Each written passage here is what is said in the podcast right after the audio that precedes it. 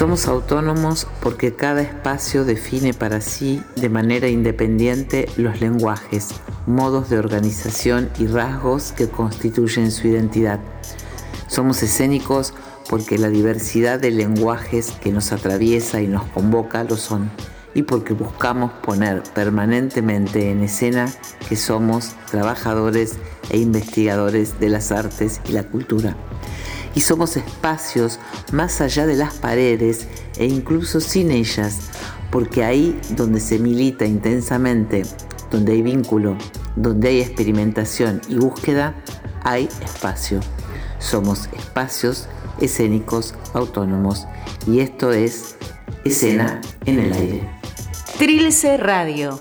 Lo digital es un nuevo universo eh, al que accederemos y en el que investigaremos según nuestras posibilidades eh, etarias y de habilidades, claro está. Es una nueva herramienta eh, que hay que poner al servicio, o sea, aprovecharse de ella para que sea un soporte de las poéticas que podamos crear. Ese es un asunto de profunda investigación en este momento, me parece, que cada quien se asoma a ese campo de lo digital como puede. Y lo otro es el espacio público. Ahí estamos con el dicho de que ya estamos en la calle. Estamos en la calle verdaderamente porque estamos eh, fundides, porque estamos parades, porque estamos en la calle, en la puta calle. Eh, porque las salas se han cerrado y no sabemos cuándo reabren.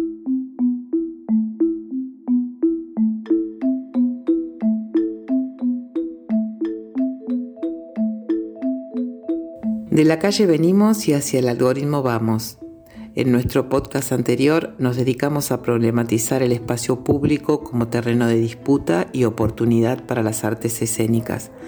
Aquí, Graciela Camino, codirectora de Oeste Usina Cultural e integrante del equipo organizador de las postas poéticas escénicas, nos ayuda a trazar el arco entre la intemperie urbana y la intemperie tecnológica, con sus posibilidades y con sus exclusiones. En ambos casos, todo es desigual. O sea, tanto en lo digital como en el espacio público tendrá mayor cabida y mayor acceso de experimentación y de prueba los sectores más privilegiados. Habrá otros, eh, desde el, eh, quien tiene su casa hecha con cartones en la puerta de un banco, hasta las pequeñísimas salas y emprendimientos culturales que no tienen herramientas digitales para poder hacer un buen streaming. Bueno, ahí la lucha eh, por la igualdad de recursos eh, es un campo minado. Entonces, esto no lo podemos ignorar. Esta es la base de sustentación que puede incluso agrandar grandemente las diferencias. Espero que no sea así.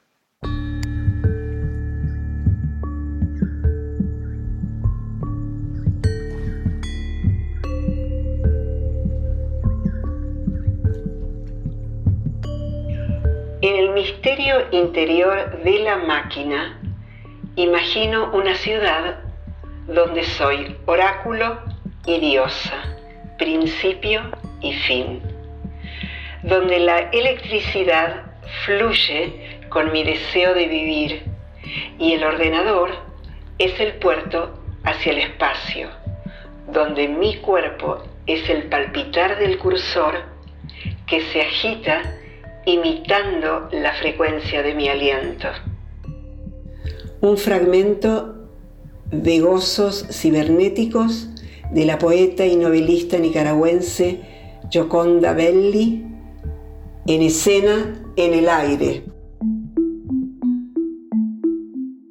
La virtualidad muchas veces se piensa como la incorporación de tecnología que permite dislocar la idea de tiempo y espacio. El filósofo italiano Franco Bifo Berardi entiende la esfera de lo virtual como aquella en la que fluyen los signos y que actúa como un hipermundo que se superpone al espacio material.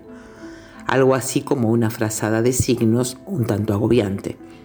Sin embargo, estos tiempos de virtualidad ineludible nos llevan a preguntarnos si no es también un modo de sobrevivir a la incertidumbre, ante la demora indefinida para el retorno a nuestras actividades Martín Iscúa del espacio Ideas Descabelladas nos pinta el recorrido que han sabido y podido trazar en este tiempo.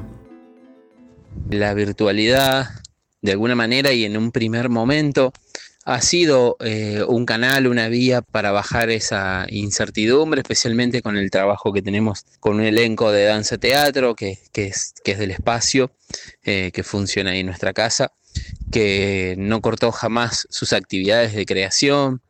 Eh, hemos tratado entre todos, entre el equipo de coordinación y los integrantes del elenco, generar un sistema, cómo componer desde el movimiento, cómo movernos desde el encierro, desde la distancia. Muchos integrantes eh, son del interior y han viajado en, primera instancia a sus provincias también.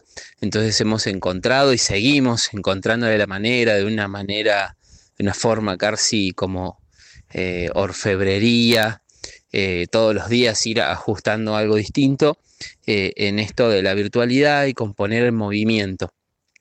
Por otro lado, hemos podido también canalizar eh, las actividades de talleres que se dan en el espacio y un ciclo de formación que tiene que ver con el arte popular en la escena, también eh, que está activo en este momento, también lo hemos podido canalizar desde lo virtual.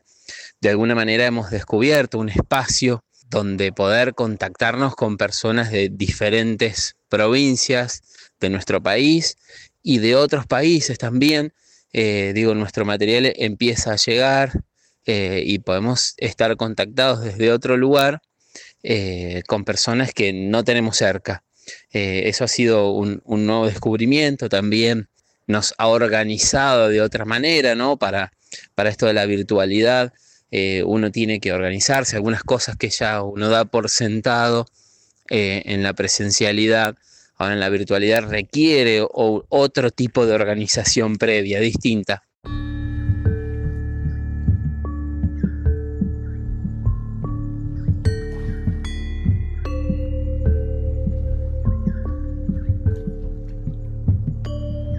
Mientras borro todos tus archivos, un cartel me pregunta si estoy seguro.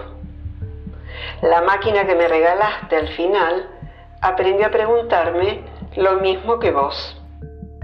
Poema ¿Estás seguro? del poeta y periodista Gustavo Juste en escena en el aire.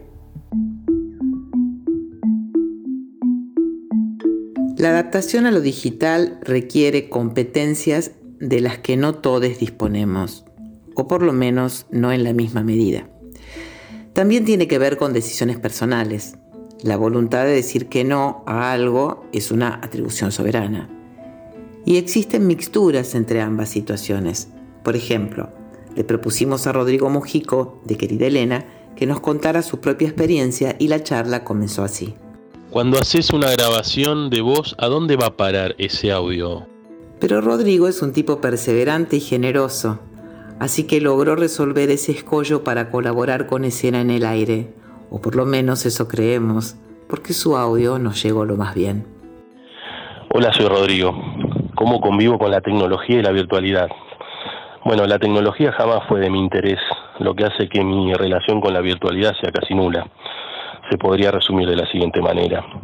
Mi computadora es una vieja notebook a la cual en un descuido le rompí hace años su pantalla y está conectada a un viejo monitor, o sea que no tengo cámara. Tampoco tengo micrófono, probé alguna vez utilizar para hablar un auricular de celular, pero al parecer había interferencias con alguna institución religiosa de dudoso credo, lo que hacía mi comunicación muy engorrosa. En fin, no voy a ayornarme. Prefiero seguir siendo ese recuadro negro que no habla en las cada vez menos, por suerte, reuniones vía Zoom que tengo. Y por último nos dejó con una promesa que ojalá haya podido cumplir. Eh, eh, por ahí lo escucho este programa, ¿eh? Si es que, si es que sé cómo escucharlo.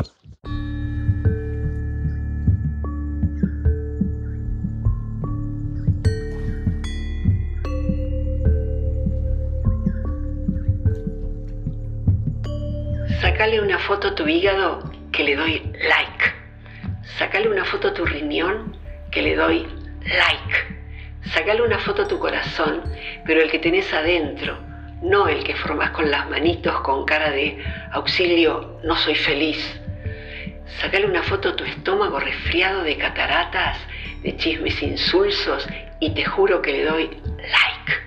Sacale una foto a tu intestino, escribí en el post cuántos metros tenés, presumí tu largo intestino, vacío de nutrientes, sácatelo, forma un corazón, sacale una foto, le voy a dar un like. Poema Sacale una foto de la poeta argentina Barbie Medici en escena en el aire. Tanto en el espacio público como en el espacio virtual, la palabra privilegio resuena con fuerza, y las artes escénicas no son la excepción.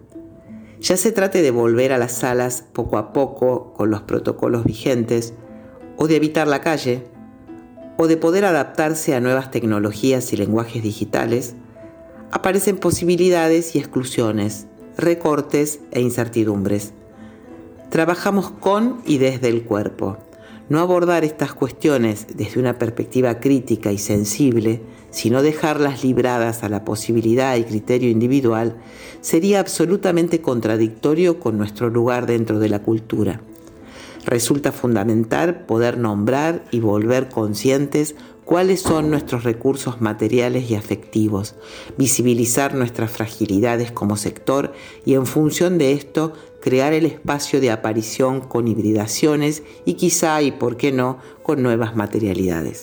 Lo que te da terror te define mejor.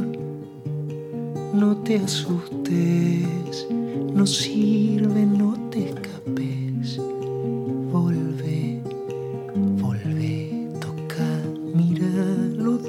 Dulcemente esta vez que hay tanto de él en vos, pero hay más de vos en él. ¿Dónde queda lo que crees? ¿Dónde queda lo que ves? ¿Dónde se irá? Si se va, ¿dónde se fue? ¿O será que ya? Si hay Dios, si hay amor, si hay vida después, si hay mundo, si hay hoy, hay mañana y tal vez, si hay ayer, si hay recuerdos, si hay de haber o hay de doler. Lo que te da terror te define mejor. No te asustes,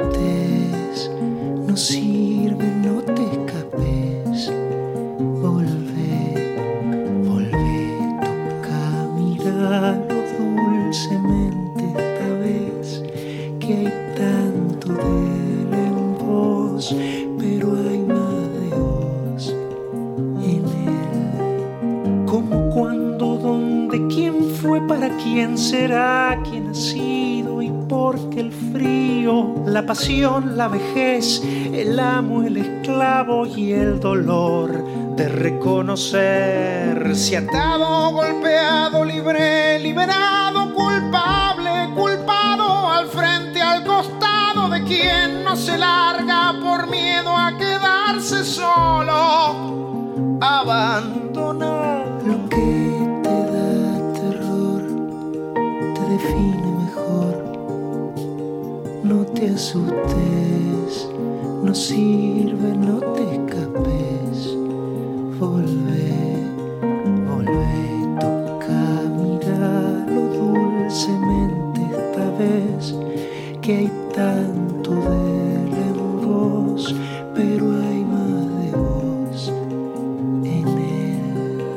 Hay miedos que espantan, que van a volver, hay otros que están pero van a ceder. Hay riqueza y pobreza y hambre y tanto que un verso no alcanza para decir cuánto. Si vuelve, si va, se queda o si está, si recuerda a veces o va a recordar si vive con alguien, si ha muerto con alguien, si está.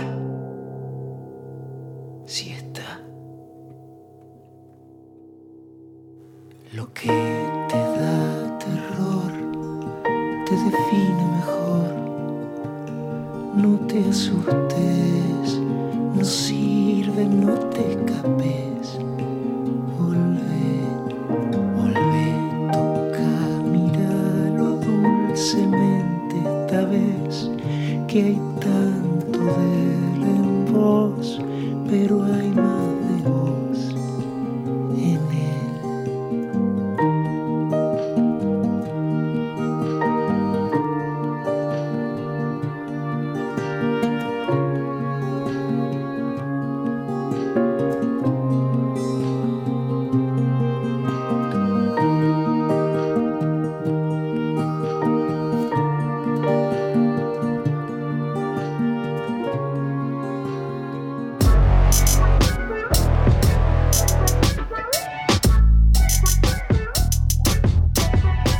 Somos espacios, somos escénicos, somos autónomos, somos escena.